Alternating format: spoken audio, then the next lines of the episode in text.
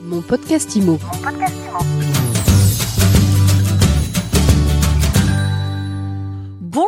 Et bienvenue dans ce nouvel épisode de mon podcast IMO.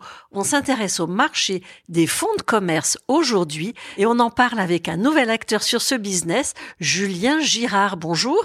Bonjour Ariane, merci de me recevoir. Vous orchestrez OK Business, une nouvelle division lancée par le groupe Guy Hockey, une division exclusivement dédiée aux commerçants et aux chefs d'entreprise. Alors de quoi s'agit-il? C'est exactement ça. Nous sommes en, en passe de, de, déployer sur le territoire une marque qui s'appelle OK Business, donc une marque dédiée à la transaction de commerce de proximité et d'immobilier d'entreprise. On a souhaité créer une division de, spécialistes euh, pour adresser ce, métier euh, où euh, forcément il y a de grosses différences entre une transaction dite immobilière résidentielle et une transaction dite immobilier professionnel. Est-ce que je peux dire que du coup ce sont des agences immobilières spécialisées dans les fonds de commerce? Oui, et pour être très exact, euh, on va utiliser le vocable métier, on, on va ouvrir des cabinets d'affaires. Mais, euh, mais, mais, le terme agence fonctionne tout aussi bien. Alors, qu'est-ce que vous proposez à vos clients? Bah, De les accompagner dans le cadre de leurs transactions, donc de, soit, soit de cession d'actifs, soit de cession de commerce, soit d'acquisition, de croissance externe. On va adresser euh, quatre segments principalement. Le premier, c'est la, la transaction de locaux commerciaux de droit to buy. Le deuxième des segments, ça va être la transaction de commerce en activité, donc soit des sessions de type, soit des sessions euh, de fonds. Troisième segment, c'est tout ce qui relève des locaux d'activité, euh, immobilier entreprise, de, de, de périphérie urbaine. Et puis on aura un quatrième segment qu'on viendra sans doute positionner dans un deuxième temps, puisque là, c'est des canaux d'affaires, des canaux de, transactions un peu différentes, c'est la, transaction TPE. Parce que quand vous vendez un très gros commerce qui fait euh, autour de 2, 3 millions d'euros avec les collaborateurs qui, le composent, vous êtes en train de vendre une TPE. Donc euh, la mécanique de valorisation reste à peu près la même. Par contre, c'est les interlocuteurs et, la manière de commercialiser qui peut être éventuellement différente. Ce marché d'immobilier d'entreprise, de, de, fonds de commerce, il a quand même été très fortement impacté euh, par la crise sanitaire, aujourd'hui par la crise économique. Comment est-ce que vous appréhendez le marché? Alors, on, on l'appréhende bien pour le coup, puisque d'abord, euh, j'ai tendance à éviter de rentrer dans, les, dans la sinistrose ambiante, d'une part, et d'autre part, il faut segmenter, euh, en tout cas, il faut, faut ventiler la chose. C'est-à-dire que pour nous, en tant que, que transactionnaire, vous avez deux marchés. Le premier, c'est le marché de l'entreprise et du commerce, en effet, et le deuxième, c'est le marché de la transaction en tant que telle. Donc, euh, pour être très honnête avec vous, de, de tout temps, en fait, vous avez des transactions, que, que le sous temps couvert ou sous beau temps. C'est simplement éventuellement le, le, le, mode de transaction qui peut évoluer, les interlocuteurs avec lesquels on va travailler. Le prix des transactions aussi peut-être, non? Et en effet, les prix, on, on, se considère comme des fluidifiants. Donc euh, il faut être en mesure de pouvoir euh, mettre d'accord deux acteurs sur la chose et sur le prix. Donc oui, en effet, le prix, on, on y revient toujours. Il faut faire attention à la façon dont on positionne son, son commerce quand on souhaite se, se, se vendre. Il y a combien de transactions par an sur ce marché? C'est un marché qui est assez stable. Forcément, je vais faire la parenthèse euh, Covid, euh, crise sanitaire, qui, a revisité un peu ces codes-là. De 2019 à, aujourd'hui, on, oscille entre 38 et 40 000 transactions à l'année sur ce segment précis qui est la session de commerce.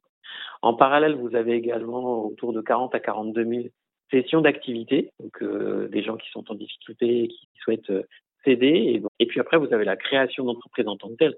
Alors, on a quand même un, peu plus d'un million d'entreprises en France, puisque vous avez 60% qui sont des micro-entrepreneurs, mais les 40% restants sont quand même des entreprises et, et, de la création, il y en a encore euh, chaque année de façon euh, assez importante en volume. Qu'est-ce que vous fixez comme objectif de développement chez OK Business? Alors, sur la transaction de commerce de proximité d'immobilier d'entreprise, sous une seule et même marque, vous pouvez développer entre 70 et 80 cabinets sur un territoire. C'est un chiffre qui correspond en fait au bassin économique français. Nous, nous nous intéressons très fortement à toutes les villes qui sont au-dessus de 40 000 habitants pour implanter un cabinet OK Business et ensuite rayonner sur l'ensemble du territoire et du département auquel il sera rattaché. Donc derrière, notre objectif, bah, écoutez, il est d'être à minima co-leader, voire leader sur ce segment-là à, à 5 ans. Nous ambitionnons d'avoir nos 70 à 80 cabinets.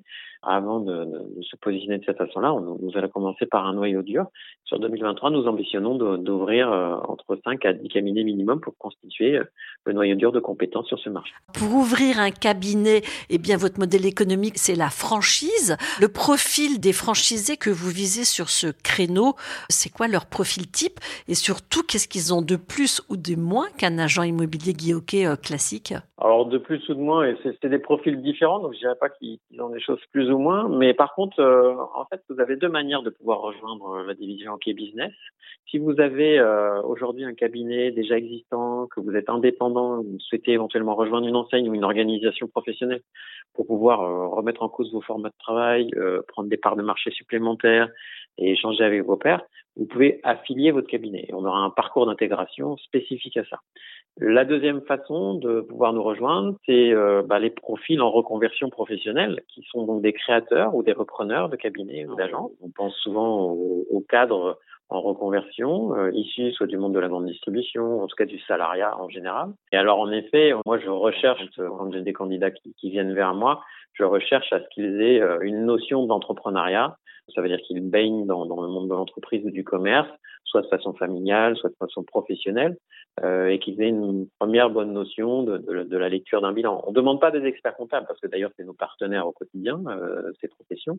Euh, mais par contre, il faut quand même qu'on soit en mesure de pouvoir euh, mettre le nez dans, un bilan, dans un bail commercial. Nous, derrière, en tout cas, on poussera la formation de façon à ce que les, spécialistes OK Business puissent être euh, aptes à, échanger et à être les meilleurs chefs d'orchestre possibles auprès des activités et des professions dont j'ai parlé il y a deux minutes. Merci beaucoup, Julien Girard. Je rappelle que vous dirigez la division OK Business. Si on veut en savoir plus sur la franchise Guy OK, eh bien, on vient vous voir tout simplement à Franchise Expo et vous y êtes du 19 au 22 mars, porte de Versailles à Paris. C'est exact. Merci beaucoup. Merci de m'avoir reçu. Quant à moi, je vous dis à très vite pour un nouvel épisode de mon podcast Imo à écouter tous les jours sur MySuite Imo et sur toutes les plateformes. Et surtout, n'oubliez pas, likez-nous, partagez-nous, laissez-nous des étoiles et mettez-nous des commentaires. On adore ça chez MySuite Imo. Mon podcast Imo. Mon podcast